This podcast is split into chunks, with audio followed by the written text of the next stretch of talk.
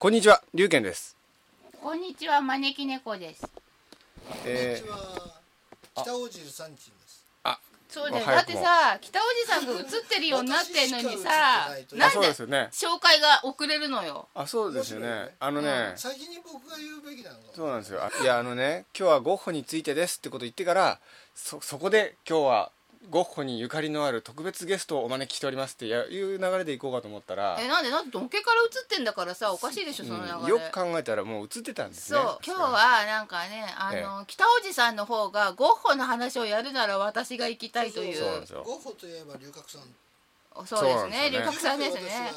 ゴッホといえばルサンチそうですね。今日はもうだからもう意気込んで、あれですよね。あれ、すでに観覧7人になってます。6人になってます。ありがたいですね、えーとですね、笠原悟さんから「お始まった」と書いてあありますね。笠原さんお久しぶりです、え笠原さんって笠原さん？あその笠原後どうですか？ごきげんよ 笠原さんうあれですね。なんかあれだよねうちに泊まって以来だよね。なんかまた内輪の話になってきちゃっ止まったんですか？泊まったの。えーもうね何年前になるのかな。たうわずいぶん前なんもですね。うかなり前になるけど。うんあそうですか。笠原さん初めてですよね。こちらの生放そうです送さんはねというわけで、えー今日もですね生放送で、えー収録しております。えー、ハンコさんから「こんにちはゴッホ楽しみです」というハンコさんこんんにちはありがとうございます、はい。もうゴッホ特にた楽しい話ないですよ楽しい話ないですけどね。はい一応ですねそうですね。えー、チンテテさんからお疲れマンボという お疲れマンボ、ね。サンバはいじゃダメなのか、今日はちょっとあの一応ホンジュラスさんのあ。葉巻を吸いながら北尾さんがですね。北おじさんがね、パイプじゃないのを吸うのは。そうそうパイプじゃないっていう珍しい、うん。我珍しい。々愛煙家同盟ですから、ね。素晴らしいですね。前はねあの龍慶さんの方が葉巻よく吸ってますそうなんですけどね。今日は私、えーパイプを吸ってますね。ピーターソンですね。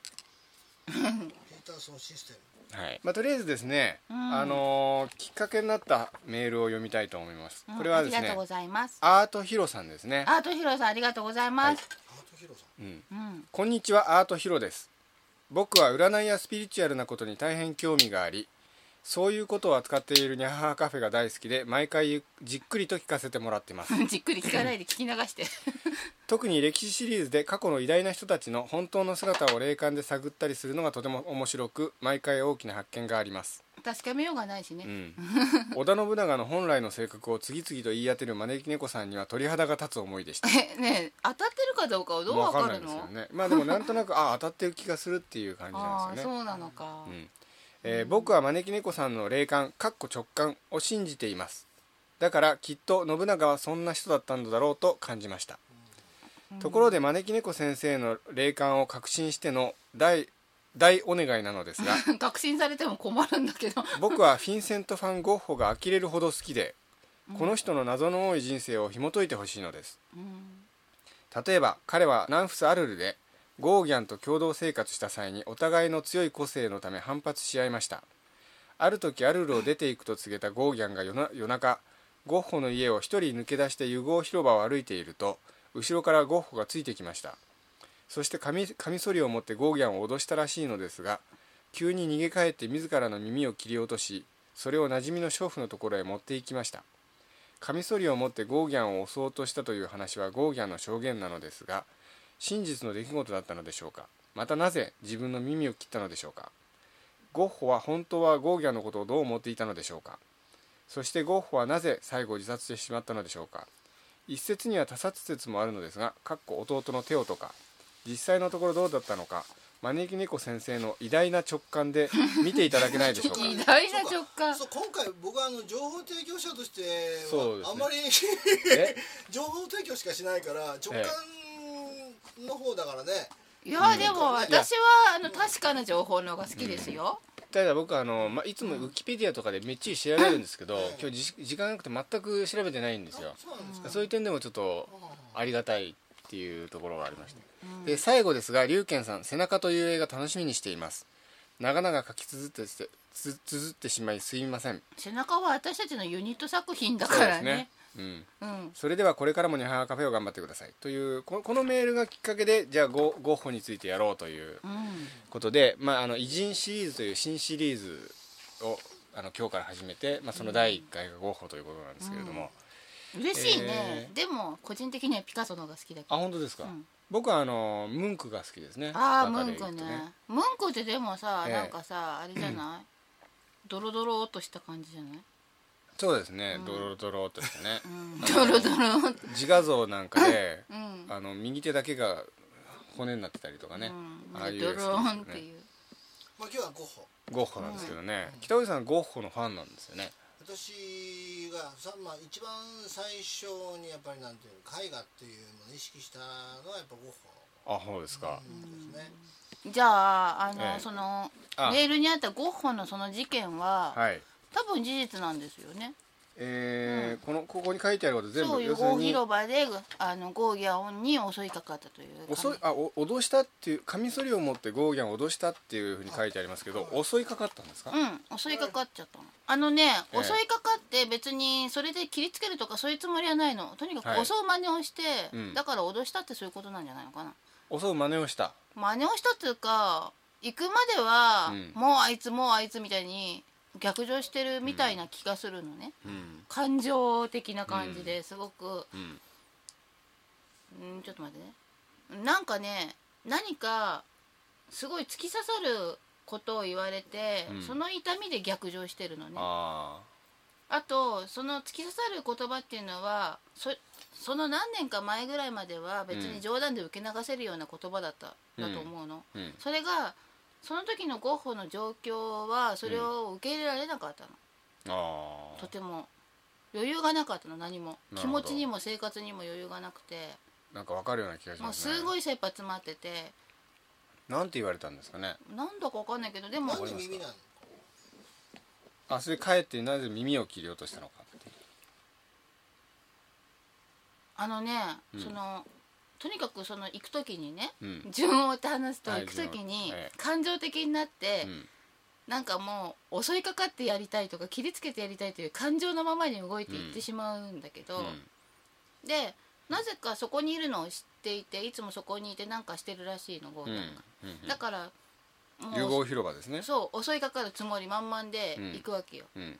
でもだんだん歩いていくうちに、うん。襲いかかる気っていうのがなくなって、うんでそういえばって思い出したわけよ。なんかやり取りがあって、うん。自分たちはそれをまだ遂げてないっていうのを思い出すの、ああはいはいうん、冷静さを取り戻せゴッホという気持ちもちょっと自分にはあって、うん俺たちはまだ成し遂げてないじゃないかと。そうそうそう、うん。こんなことで逆上してどうするんだっていう気持ちも少しブレーキをかけつつ行くわけよ。う、ん。で襲いかかってとにかく自分の方が優勢なんだっうん。て見せたかったみたいなの、うん。なんか利害が絡むなんかなのねそれが、うん。はあ。なんかよくわかんないんだけど利害が絡むなんかなの。ええ絵なんです絵とかの関係ですかね？うーんなんだろうね。よくわかんないんだけど、利害が絡むなんかでうん。自分の方が少しでも有利に立ちたい気持ちも少しはあったのうん。ね、うん。だからなんかそういうようなことをうん。言うわけよ、うん。でまず二度とそんなことを言ってみろみたいなことを言うわけよ。うん。うんもう一遍言ってみろと。いや二度とそんなことを言うんじゃないの裏返し的な言い方で二度とこそんなこと言ってみろよはいみたいな感じで。で俺はなんかこれから変わるんだみたいなうん。感じの。今のうちはバカにしてろと。うん。ところがねうん。真似をするだけだったつもりがちょっと傷をつけてしまったっぽいんだよね。ああはい。あ勢い余って。それでハッとしてうん自分は何をしているんだと。脅したってさうん。解決とかはしないしもともと穏やかな性格で人を脅すなんてことをうん。考えもつかないような人なのね。ゴッホってもともとが。ゴッホっていうとなんかこうガーッと逆上したりきちょっとこう狂気のイメージありますけどね。それはえっと内に秘めた性格なだけでうん。表側にはそういうの一切、ねうん。あのお羊座なんでえあの3月30日生まれうん、お羊座いい。きなり占い師北王子。え占い得意なんですよね。はっきり言ってもうちょっとつ盲信型だし、え思い込みが激しいだよね、うん。でもまあ人当たりはソフトでえ気持ちよく人とは接してたいタイプだから表には出さないようにうん。いつもぶりかけてる人。だからうん。内に秘めてるものはすごいんだけど、うん。外側には穏やかで、うん。こう人と争うなんてことは考えたくない。うんという人なんですね。うん。もうご近所付き合い円満でみたいな感じの、ん。あるじゃない、うん。まあだあのね一まあ。方ね、あ、のゴーギャンっていうのはね、うん。あのあれなんですよ。あのうん双子座、あ双子だうん、だからまあある意味ねどっちが芸術家肌かっていうと、うん。ゴッホの方が芸術家肌でね。あゴーギャンの方がどちらかというとうん文学者に近いというか、哲学的な一面をいろいろ持っている人うん。あおうん。でまあある意味そのなんていうのかな。こうロあのロゴスとパドスの戦い合いみたいなのがあった。うん。うん、であの、黄色い家って言ってね、うん。アルルの家に2人で、うん。まあゴあのゴッホが1人住んでてゴーギャンを呼ぶんだけど、うん。で、まあ、大体2ヶ月ぐらいしか一緒に暮らしてないんだけど、うん。まあその間、まあ、そのロゴスとパドスのねうん。このぶつかり合い、うん。うん、ゴーギャンはどういう人だったんですかね？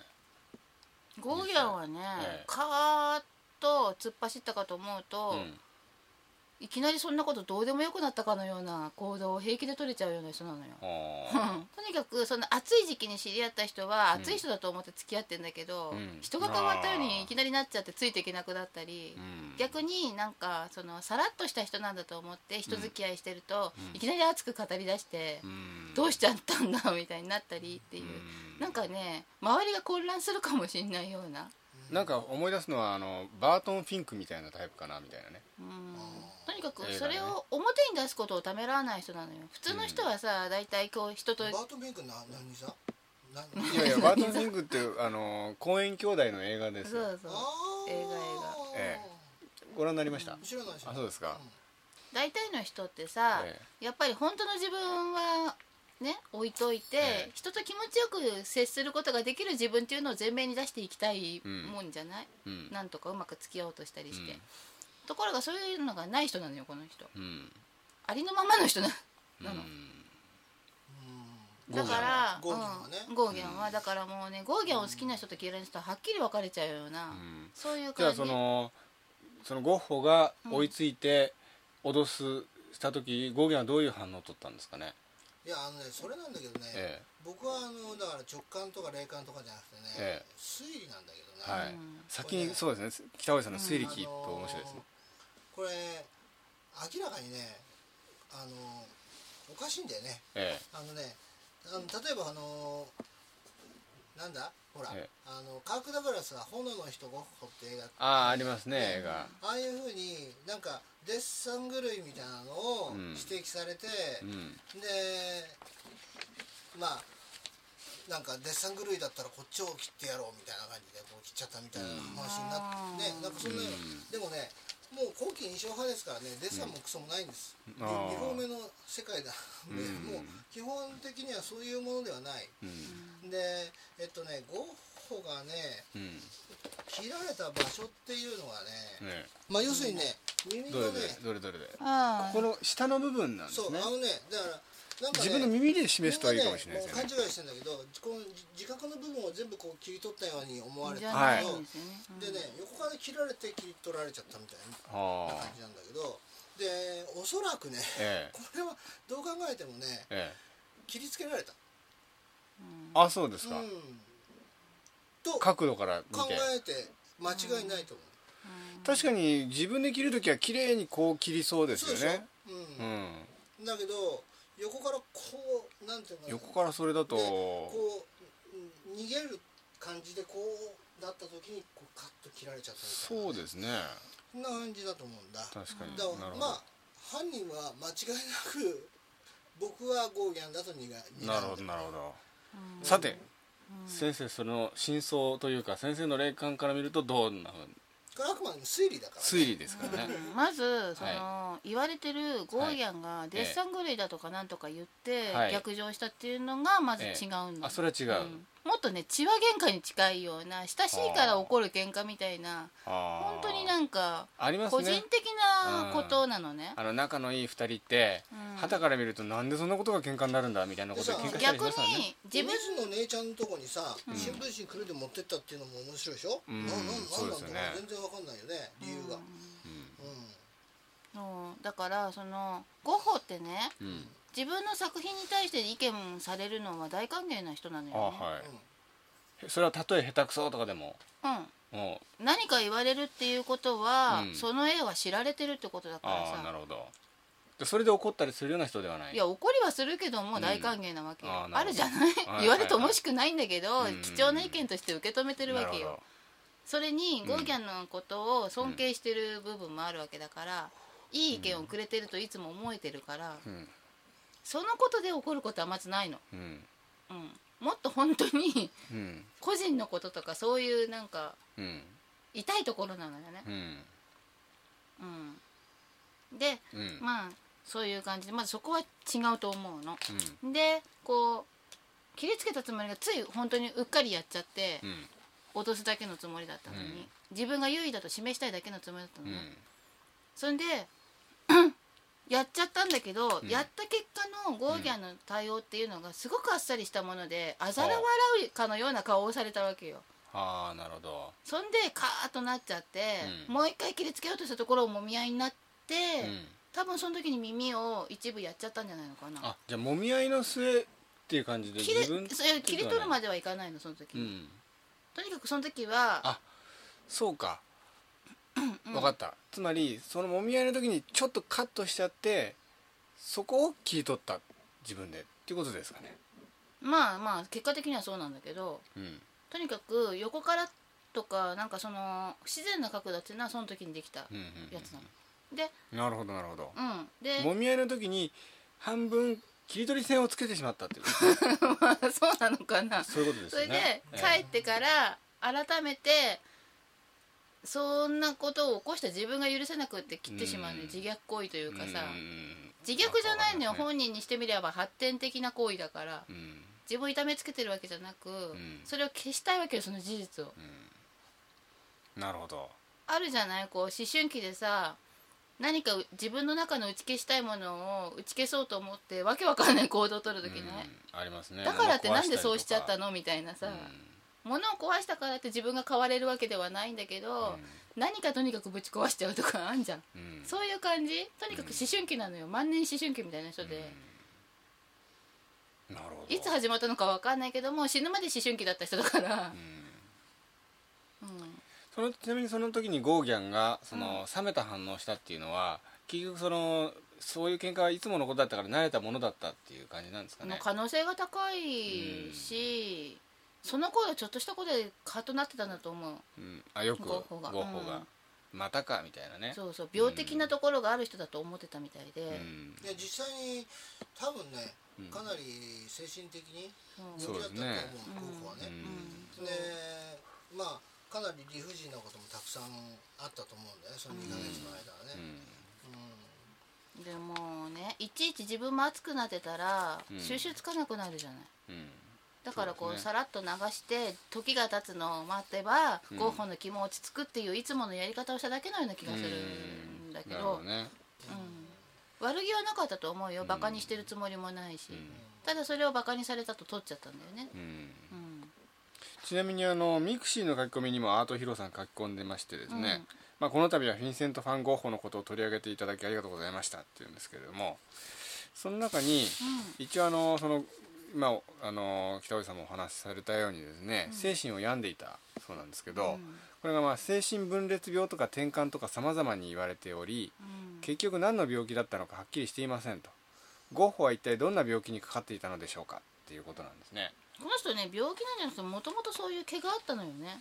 単純にそういう性格ちょっともうカーッとくる性格だったっていう、いや多分ねね。あのほらいるじゃない？生まれつきうん。脳みその作りが違ってさ。うん、だからあの突然病気ってほどうつ病になっちゃったとかそういうわけじゃなくてさ、ただ入院してたこともあるんですよねゴッホって。元からなんかうん。ほら自閉気味だったりとかいう、うん。いろんななんかねそういう神経症的なうん。まあ現代とね、うん。その時代では認識が全く違うから違うしお医者さんの認識が違うからね、うん。今でもあの同じ人が別のお医者さんのところに行くとうつ病って言われたかと思うと別のお医者さんでは精神分裂病って言われたり、今はね統合失調症ってあ統合失調症って言われたり。だから違うんですよね、うん。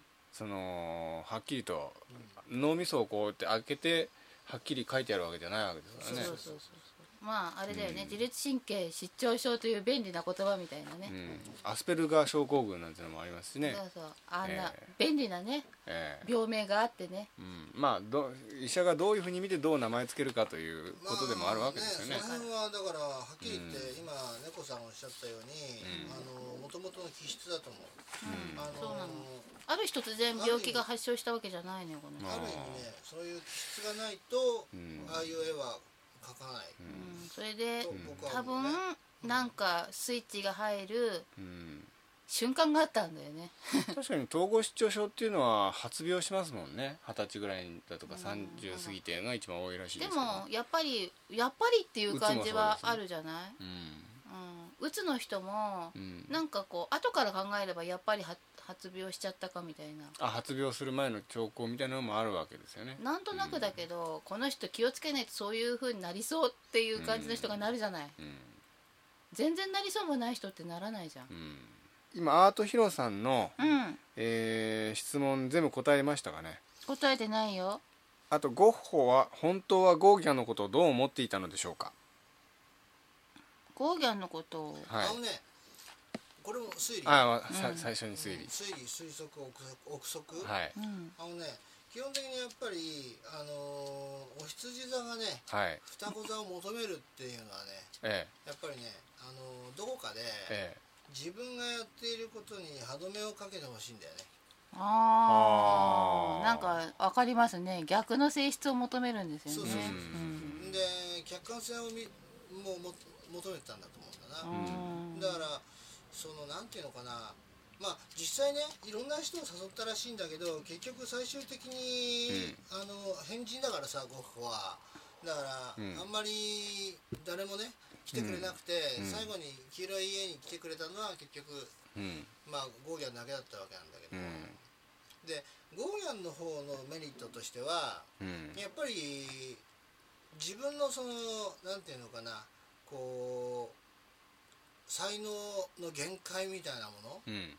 のを超えている何かをやっぱりゴゴッホにもう見出してるわけよ、あうん、だけどそれ認めたくないんだよね、あ。ほうん。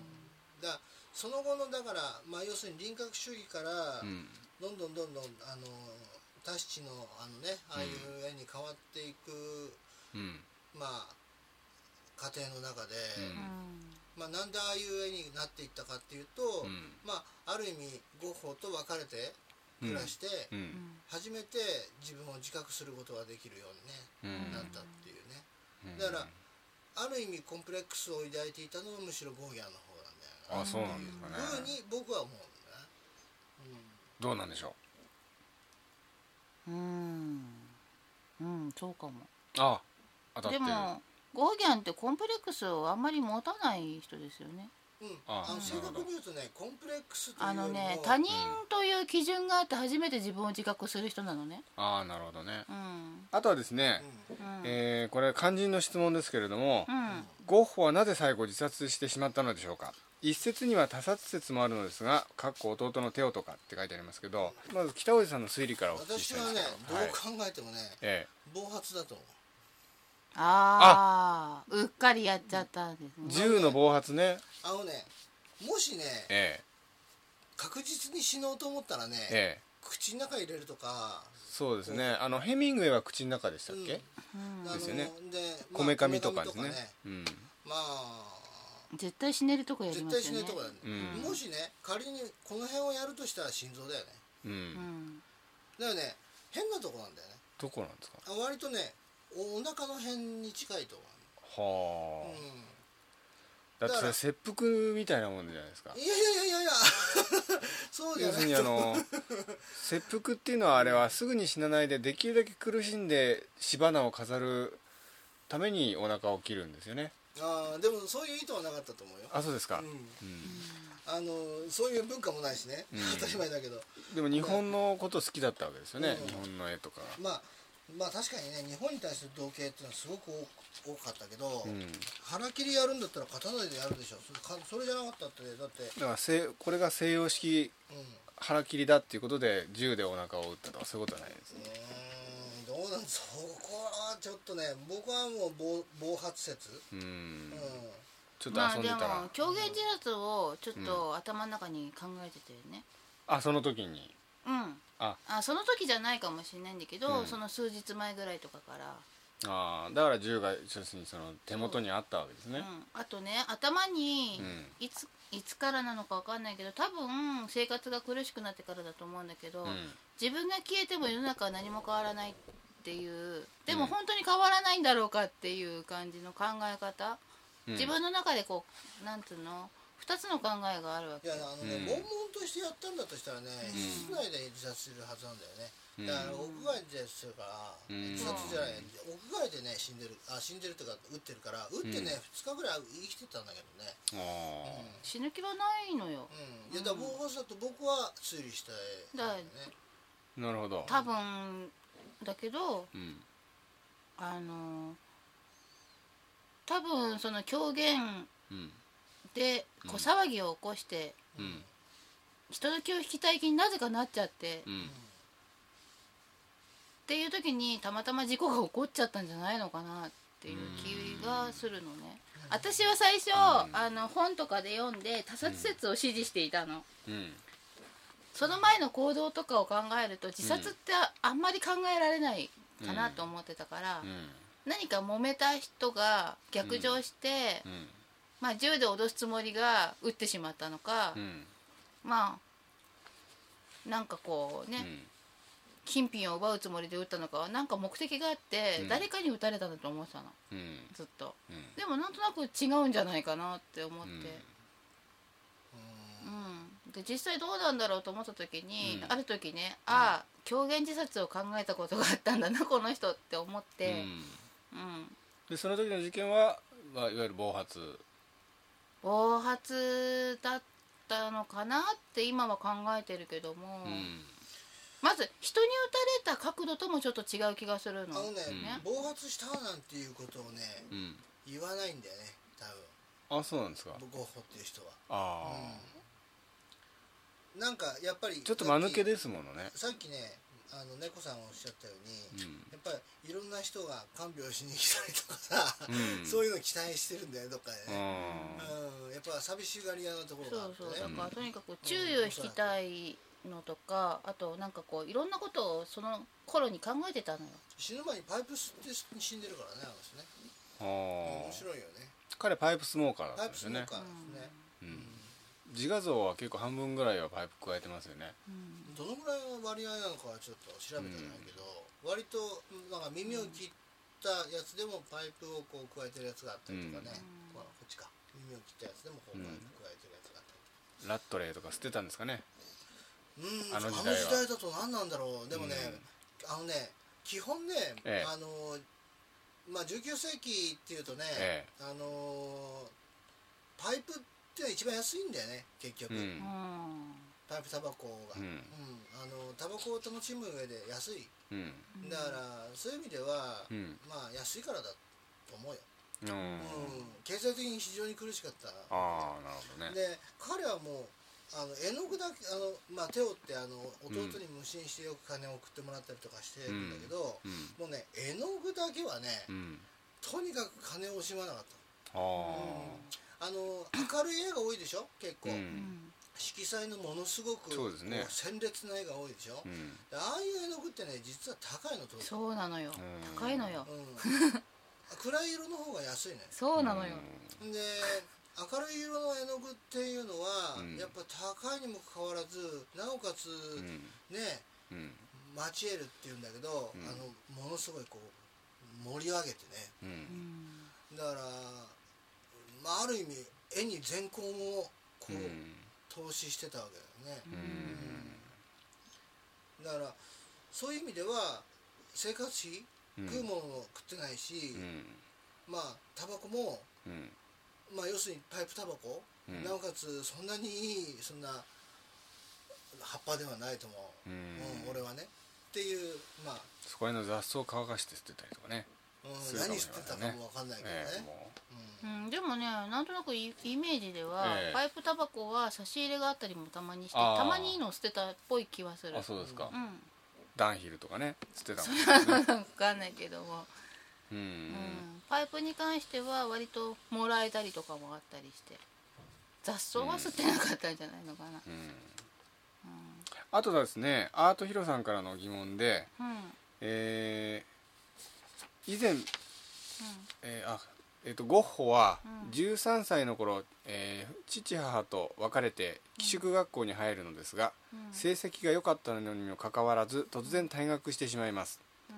えー理由は分からなくて当時から精神的な発作があってそれが原因なのではなんてことも言われています。実際はどうなのかすごく気になりました。ってことなんですけど。うん。まずあの、あのールサンチの推理は？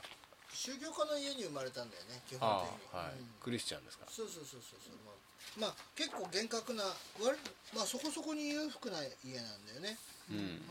話戻っていい？はい、はいどうぞ。あのさその私ずっと他殺説をうん。支持していたのね、うん。でその推理がすごいもっともらしいことを書いてあるわけよ。ほうほう画商が殺したにしても弟が殺したっていうのにしても、うん。でもやっぱり自殺したっていうのだけが一番読んでてしっくりこなかったの、あそうなんですか。そうなのよ。で私ゴッホ好きだから。自殺よりは自殺よりは他殺の方がまだしっくりくる感じだったんですか？そうだったのね、はいはい。あの私ゴッホの絵が好きで、うん。こんな絵を描く人はどういう人だろうと思ってちょっと本を読んだりとかして、でその時に自殺っていうのがなんか一番しっくりこなかったの。でうん。ずっと他殺説をうん。支持していてう、ん。誰だ犯人は畜生と思っていたんだけど、うん。ある時その、さっきも言ったように、うん。イメージが出てきて、うん。なんかこうゴッホが熱くなって、うん。悶々としてるんだけどその中に熱くなってる気持ちとかがあったり、うん。それをさま無理やり冷まそうとする気持ちがあったりして、うん。とにかく混沌としていたの。うん。で自分が消えてしまったらとか消えてしまいたいと思ったんだけど、うん。でも消えたら絵が描けなくなるっていう思いがずっとあって、踏みとどまっているっていうイメージがある時突然来たのね。だからもしや事故なのではっていう。ああなるほど。事故が一番しっくりくる感じなんですかね。うん。あのなんかわかんないけど誰かに狙われているようだっていうのをなぜか被害妄想にある時突然なっちゃったみたいなの。あなんかわかんないけどね理由はわかんないんだけど、なっちゃったみたいあで。う、ん。でなんかそれ護身用で持ち歩くようにしたのだと思うの。あ銃を。うん。うん、うんうんでまあ時々自分が消えたらって思いながらこれで死ぬのは一発で死ねるなとか、うん。うんあるじゃない？ね。ちょっとカミソリを見てさうん。なんかこう気持ちが鬱になってる人はこれでシュッといったら死ねんのかなとか思う時あるじゃん、うん。そんな感じでまあ銃を眺めたりはしたことはあったと思うんだけどもうん、で他殺説を支持してるのがなんか違うと思ったのが何、かの本の時にうん。他殺にしては打ち込まれた角度が違うっていうのを読んで、な誰のだったかな、うん、誰かの読んで。う、ん。でその時に事故だったのかなって、うん。うん、思う思うようになって、さっきの話に戻るけど、はい。うん。おじいちゃんっていうのがねカルバン派の牧師だね、何それ？そうなんだ。んうん。何教なんですでかああもちろんキリスト教です。キリスト教。うプロテスタントの方ですようん。ねでうん。えーっとお父さんも神父さんなのね。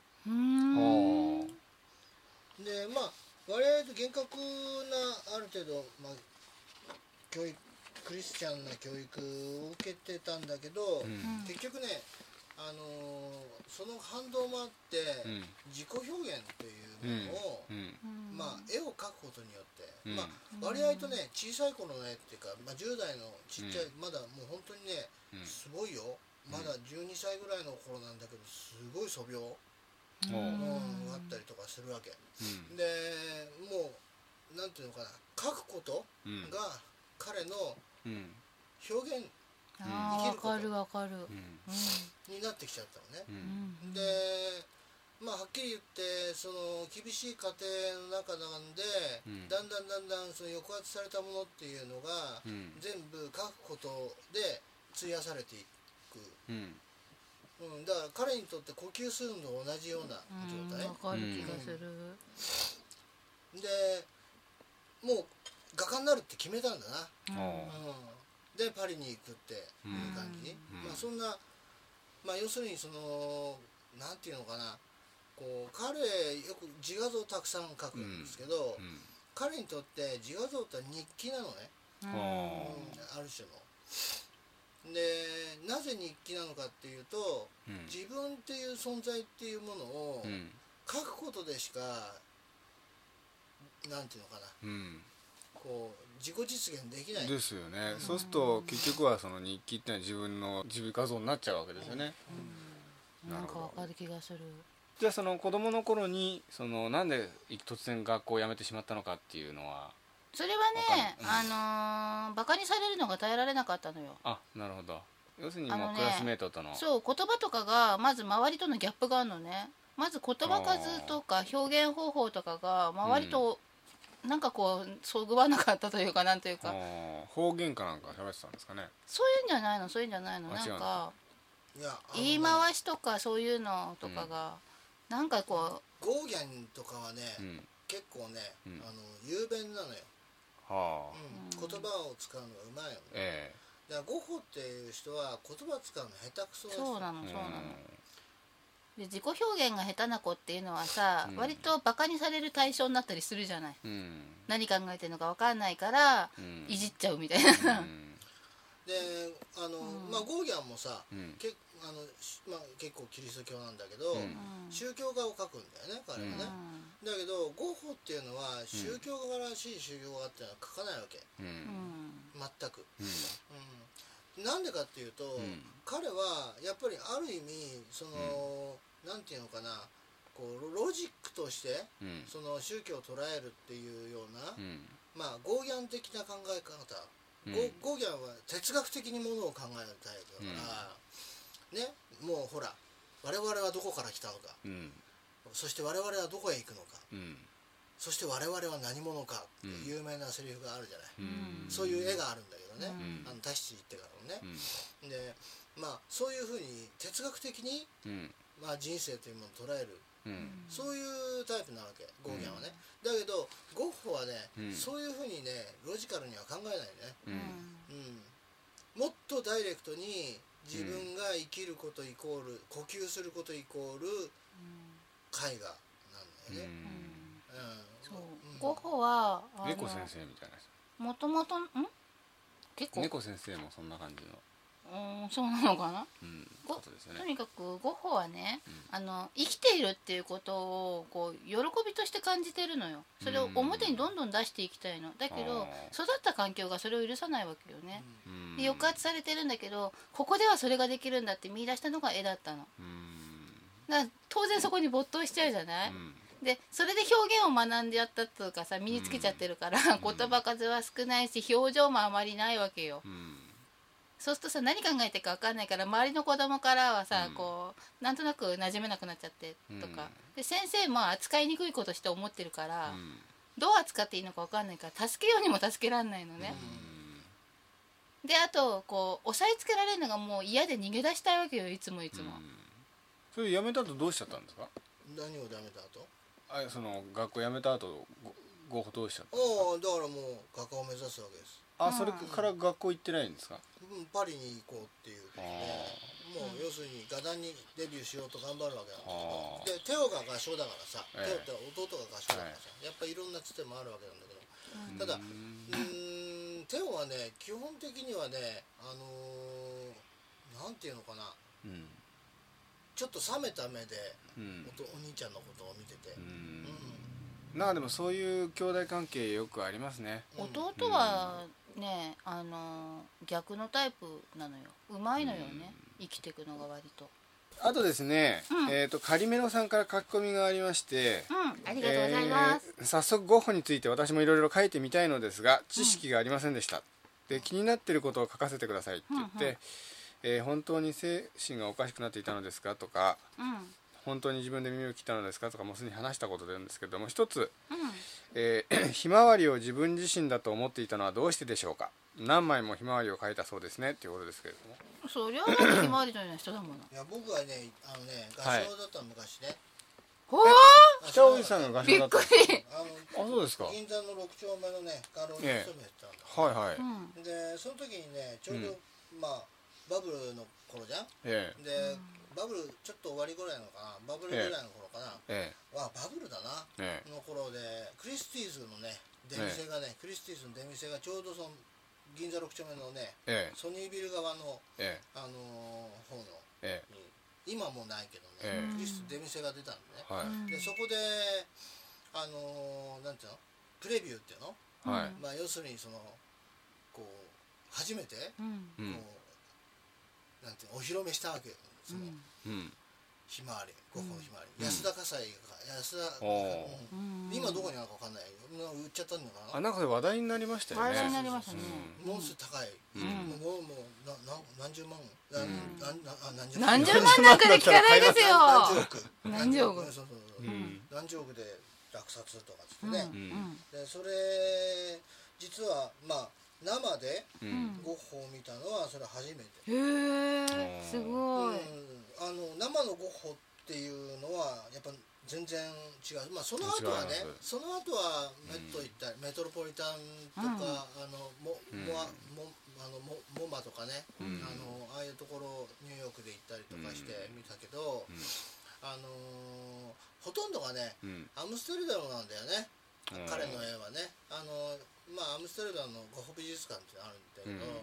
まあそれが一番たくさんあって、うん。まああんまりアメリカなニューヨークなんかにあんまりはまあないんだよね、うん。そんなに。だからそこそこしか本物を見てないんだけど、うん。でやっぱ本物の迫力っていうのがすごくて、ん。でやっぱさっきひまわりをね、うん。自分だと思っていた。それは本当にそすごくねのそういうふうに記録があるんですか？自分のことをひまわりだと思っていたっていうそう言ったあの発言の記録はないよ、はい。うん、ただたくさんひまわりの絵を描いたってことなんですかそうそうそうそうそうそうそう、う。んもう要するに自画像なんだよね。あひまわりが。そうそう。っていうのをねすごいね、うん。あのなんていうのかな。感じる。やっぱ本物を見ると、やっぱりひまなんかあのゴッホっていうと要するにすごい気持ち難しくって頭おかしくってみたいなイメージありますけどすごい明るいひまわりのような人だったんですね。だって本当はひまわりのような人なんだもん。それがその抑圧されてなるほど。そうなっちゃっただけで本当はそういう人なんだもん。あちょっとそろそろまた30分切れそうなんで、はいはい。えーじゃあ一旦コマーシャルコールお願いします、はい。じゃあコマーシャル。目を見開いた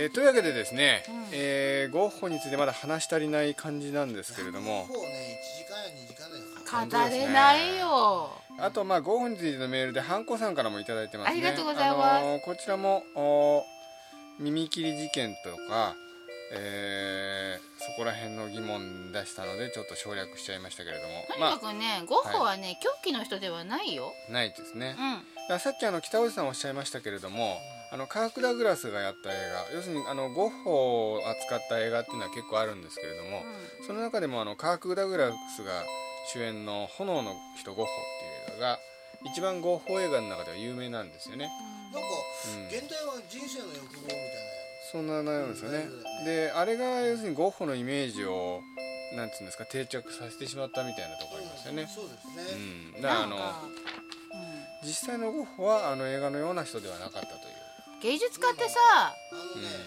ちょっと頭おかしく見える人いっぱいいるじゃん。うん。うん、でそういうところをクローズアップして描くと映画なんか面白いわけですよね。そうそうそうそう。だからなんかこうね気違いじみてる人のような印象を与えるだけで芸術家ってみんなそうじゃないって言われたらうんね。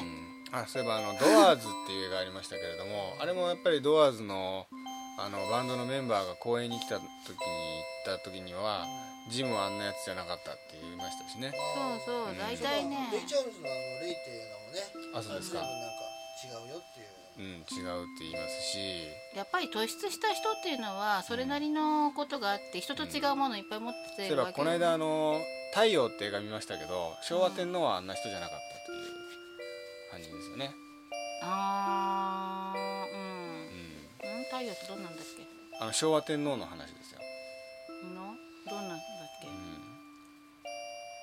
昭和天皇が一世尾形がやってあはいはいはいはいはいであんなじゃないね。奥さんを桃井かおりさんがやってね、うんこれは違うと思った。だからあの電気映画ってのはその有名な人の一部分をクローズアップしたものとしてでもさ桃井かおりのさあれは。そうね。うん。あのフィクションなんだよね。そうなんですね。結局、うん、だからそのキャラクターをつく使ってうん。あのファンタジーを作るですね、うん、僕は電気物で一番好きなのはエドウッドですけどね。ティム・バートンの。あれなんかもやっぱり実際違うんでしょうね。ゴッホ自画像たくさん残してるけどね、ええ。実際にはねあんなに老けて見えなかったらしいよ、あそうですか、うん、あのねなんか自分老けて描いてうん。いたらしいねかなり。あー。あとあの北王子さんの書き込みでゴッホの五段活用ガッハギッヒグッフゴッホって 受けてます。よかったですね。バッハもあるんだよバッハ。バッハはね最初にオチが来ちゃうからね。そう惜しくないですよゴッねホはね一番最後に来るところがいいんだよなるほどそうだそうですね。うんあと私ゴッホというとやっぱりあの僕の好きな黒澤明監督の「夢」っていう映画でゴッホのエピソードがあるんですよね。あの寺尾明演じる黒澤明がゴッホの絵の中に入っていってしまう。でその時にあのゴッホと会うっていう。ゴッホの絵の中に入ってってゴッホと出会うっていうですよねでそのゴッホの役をやってるのがアメリカの映画監督のマーチン・スコセッシなんですよ。なんかマーチン・スコセッシとなんかタクシードライバーのね。そうそうそうあのお会ってでなんかあのせっかちっていうかややけに早口で喋るしなんかゴッホに似てるやつだなって思ってたっていうのが頭にあってそれで頼んでそうなんですけど、まあ、そんな感じでですね、えーゴッホの話は、えー何か話し足りないこととかありますか？え第二二弾やりたいですよね。うん。普通のお便りに行っちゃっていいですか？じゃあですねえー、と普通のお便り読みたいと思います。えー、とこれはですねさとりさんですね。ありがとうございこれますさとりさんの2つ前のメールですね。二つもこの後も1個もらってるんですけど。えー招き猫先生龍賢社長。これね前回の収録の次の日にメールが来たんですよ。すごい早い。だいやだからあの収録の次の日アップ前。だから1日遅かったんですね。ええ。前々回の放送で私からのお便りを取り上げていただきありがとうございました。こちらこそありがとうございます。またせっかく私からのお便りを取り上げていただいたのに今回のメールが遅れて申し訳ございませんでした。全然そんなことはね少し仕事でトラブルがありました。あら大変。でえっと里井さんですねあの前回ロボットの話されてロボット開発さしてる方なんですね。で現在開発させていただいているロボットですが先日もお伝えさせていただきましたがいただきました通りまだプロトタイプを開発している段階です。プロトタイプって言い方がかっこいいよね。ガンダムですね、えー商品がロボットですのでさすがに何度も作り直しをしなければなりません。うん。すでに2ヶ月前に一通り完成に近いものができました。部品だけで50万円し構想から半年以上が経ってのものでした。そうなんだってねああいうの。うん。しかし商品としては不十分な段階と考え再度部品集めからやり直し開発し直すことにしました。それはいいことですね。ロボットの用途及びコンセプト自体についてはここで発表すべきどうかすべきかどうか迷いましたがややはり一旦控えさせていただきたいです。そうね そうね。私としてもあの企画企業秘密だもんね。企業秘密ですからってことですね、うんまああの少しでも競合を増やしたくありませんということですね、うん。えーただし最初のロボットは映画監督である龍賢社長の役にも立たせていただけるものではないかと考えています。多分危険なところかなんかに行って撮影してくれるようなものって。え違うよ。ここに取り付けてさビュンって飛ばしてくれるんだよ、飛ばしてくれる、うん、人間ロケットさせてくれるんじゃない？行ってしまええーまたそんな龍賢社長だからこそ商品として的確なアドバイスをいただきたいと考えております。はえー番組で取り上げていただき商品名商品名含めていろいろなアイデアを募集させていただきます。これはまあいそれはありがたいね。公表できるようになったら、まあ、そんな感じになって、ね。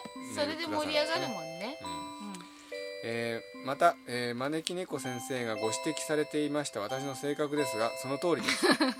森を見て木を見ずであり対極に立ったものが見えるのですが細かいところが見えなかったりしています。また人の気持ちがわからない時があることを自覚しています。おっしゃられた通りいつも相談できる人間に会社に入ってもらおうと考えておりますがいかんせんできたばかりの会社ですのでなかなか難しいです。まあそこら辺はね、うんどこの社長も悩みどころだよね。そうなんですね他の経営者の知り合いに相談したところやはり雇用は給料及び保険等を毎月払い続けなければならないので無理に雇う必要はないのではないかとのことでした。うん。会社として体力ができるまではとりあえず相談できるこのような知り合いと相談を繰り返すことを続けていきたいと思います。で。もほらえーあのー個人ではなかったとしても、うん。どっかの会社を背負ったうん。誰かでもいいわけじゃん担当者でもいいわけじうん。うん、だ共同開発とかそういう手もあるし、うん。顧問契約みたいな感じそうでね、うん。だからなんかこう手はなんとか探せば見つかると思うから、うん。うん、何もあの、同じ会社に抱き込んでっていう方法だけにこだわることはないんじゃないかなっていう、だから競合を増やすっていうねうん。恐れはあるけども、うん競合ではなく共同開発っていう形でお互いに利があればさ、そうね。まあだから開発の仕事は結構そこはデリケートでね慎重にいかないとあれですけどね。美味しいとこも持ってっちゃって。でも人との出会いってそういうもんだからさ、うん。何がきっかけか分かんないから。うん。えー前々回はたまたま仕事の移動で移動の合間でカフェに休憩中にツイキャスの収録に入れました次回それができるか分かりませんができたら入らせていただきます。今日もね。ありがたい来ていただいてますからね。ありがとうございます、ね。ありがとうございます。ありがとうございます、えー何はともあれ今後もお便りと記載させていただきます。また暑い日が続きますが、えー招き猫先生も龍賢さんもお体には気をつけてくださいということですね、うんえなんかいまだに先生書かれると違和感あるねー私も龍賢社長長とか社長とか言われるとむねずむずむずわかりますね。っと先生じゃないもんねなんか。うんちなみに北尾さんの肩書きは編集長ですよね。ああまだその肩書きを使いますか。ええ。北尾編集長です、えーじゃあ次行きたいと思います、うん。えっ、とこれはアートヒロさんですね、ありがとうございます。えーえーこんにちは。かつて西洋の軍人だったことのあるアートヒロです、覚えてるんですか？えー先日の、えー無題の回でお忙しいところまたメールを読んでいただき、えー詳細な鑑定誠にありがとうございました、お忙しくないから読ませていただいてるのよね。えー衝撃のお言葉を耳にして驚きでいっぱいです。え なんか言ったっけ？うん前世とかね、えー招き猫先生のお話を聞きながら自分はひょっとしたら第二次大戦中のナチスドイツにいたのではと思いました。というのもヨーロッパの街並みとりわけドイツが好きですしヒトラーの声や当時の風景に懐かしさのようなものを覚えるからです、ん。どうなんですかねもしれない。あナチスドイツの可能性あります？可能性はあるね。あそんな感じします、うん。え可能性はあるけどでも私がその時に言ったと、言った前世かどうかはちょっと分かんない。ーあそうですか。今ねリセットしちゃうから私言うたびごとにリセットしちゃうからちょっと思い出せないけど急になるほどなるほど。とりあえずですね、うん。うんあのーせ前回の無題の時にですね、うん。今後番組でやってほしいテーマみたいな感じで募集したら、うん。ダダダダッときたんでちょっとこうそこら辺先生にどうかうん。ということでこれはですね、えー、悟りさんですね、うん。えー願いを願いを叶える方法というテーマが面白い。視聴者も皆共通に関心があるのではないかと考えています。これはね、うんはっきり言ってね他力本願じゃダメそう？うん。例えば先日私も書かせていただきましたノートにあなたも願いが叶ったと思って書き込むという方法もさることながら、世間巷にはさまざまな願いを叶える方法や書籍情報があふれています。うん。有名なものをいくつかピックアップしてそれぞれがどうして願いが叶うのか叶わないのかまた嘘なのかを招き猫先生に解説してもらうと面白いと思いうん、そういうでもなんですけど。大体総合して言えることは、自己暗示だったりうん。自分の意思の持ち方だったり、うん。それがきっかけで意識を変えるっていうところなのね、うん。共通して言えることは、だからあのだからそれができればでも、うん。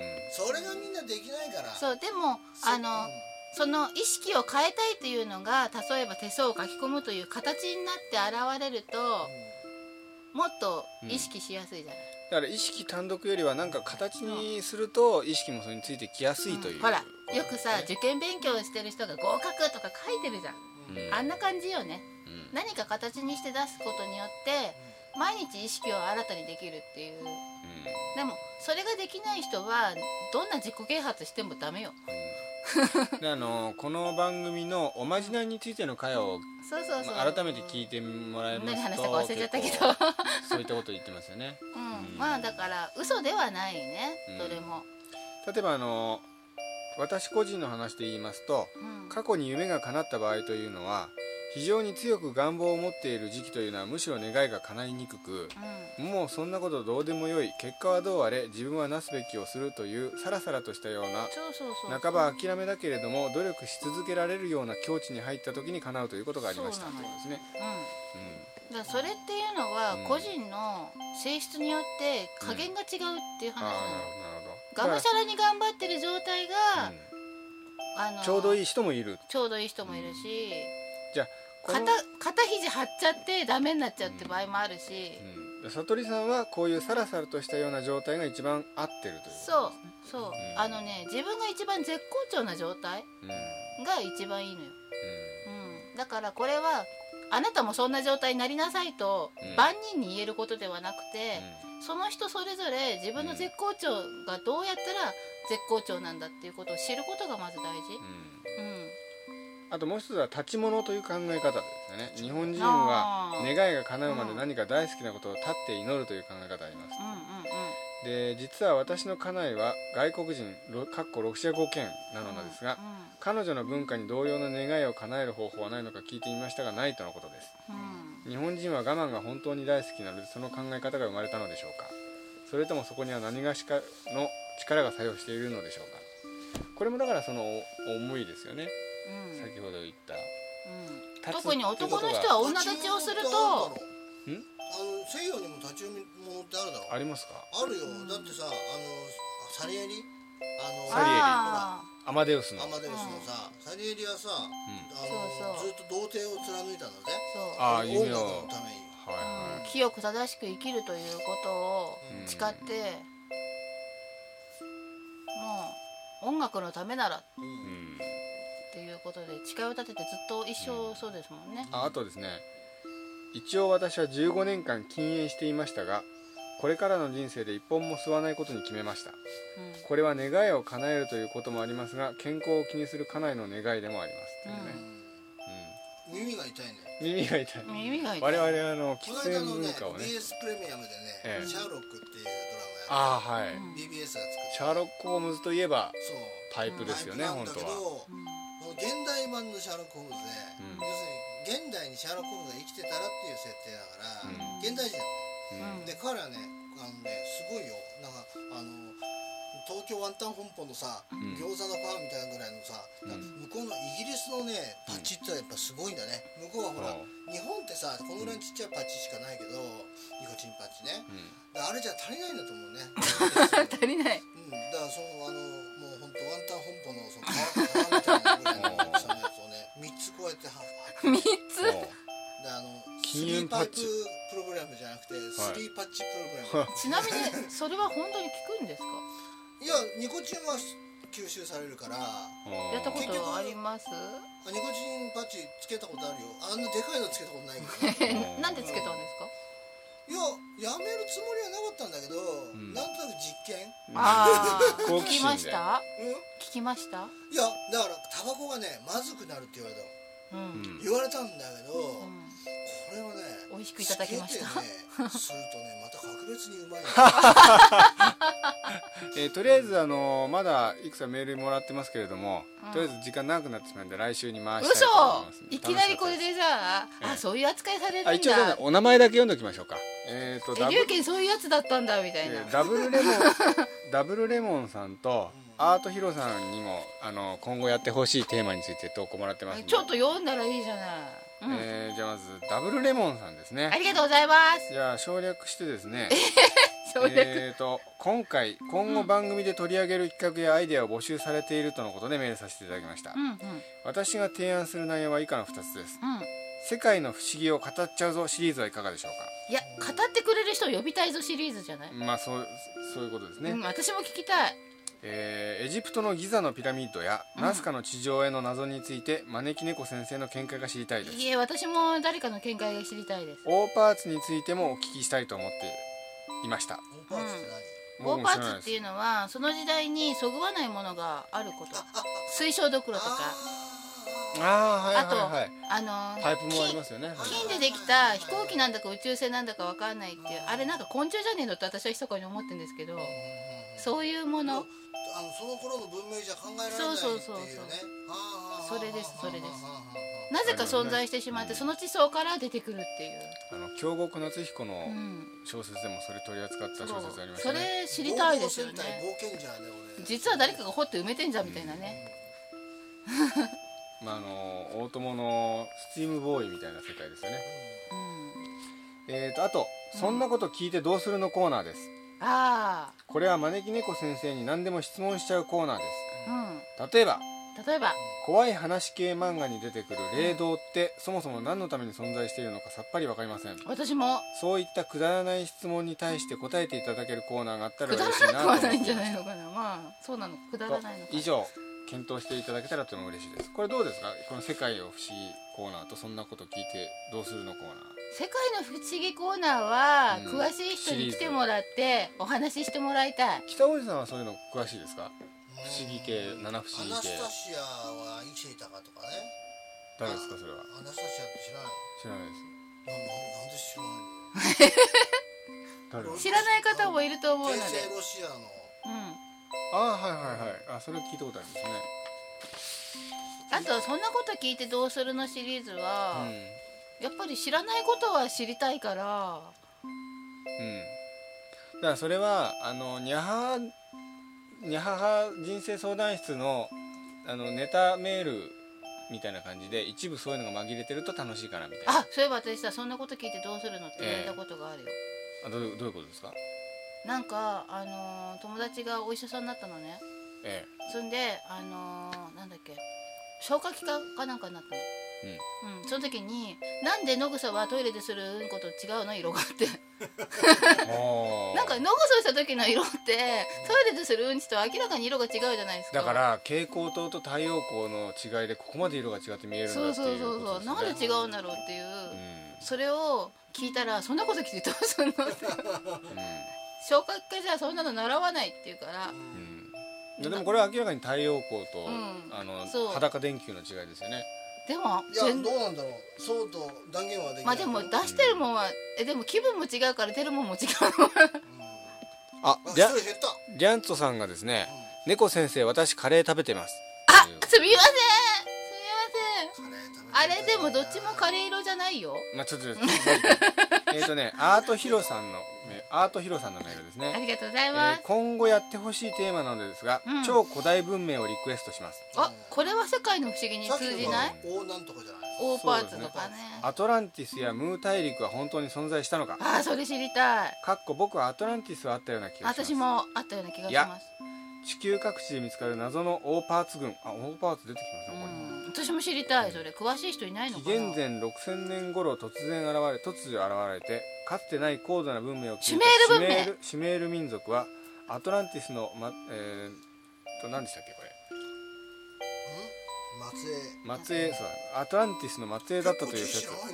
松江ぐらい誰だって知ってんだろう。いやいやいや、えー紀元前2000年頃人類は核戦争を起こしておりその証拠物となるものがトルコのカッパドキアであるという説と非常に興味深い事柄なのでメッセージを送らせていただきました。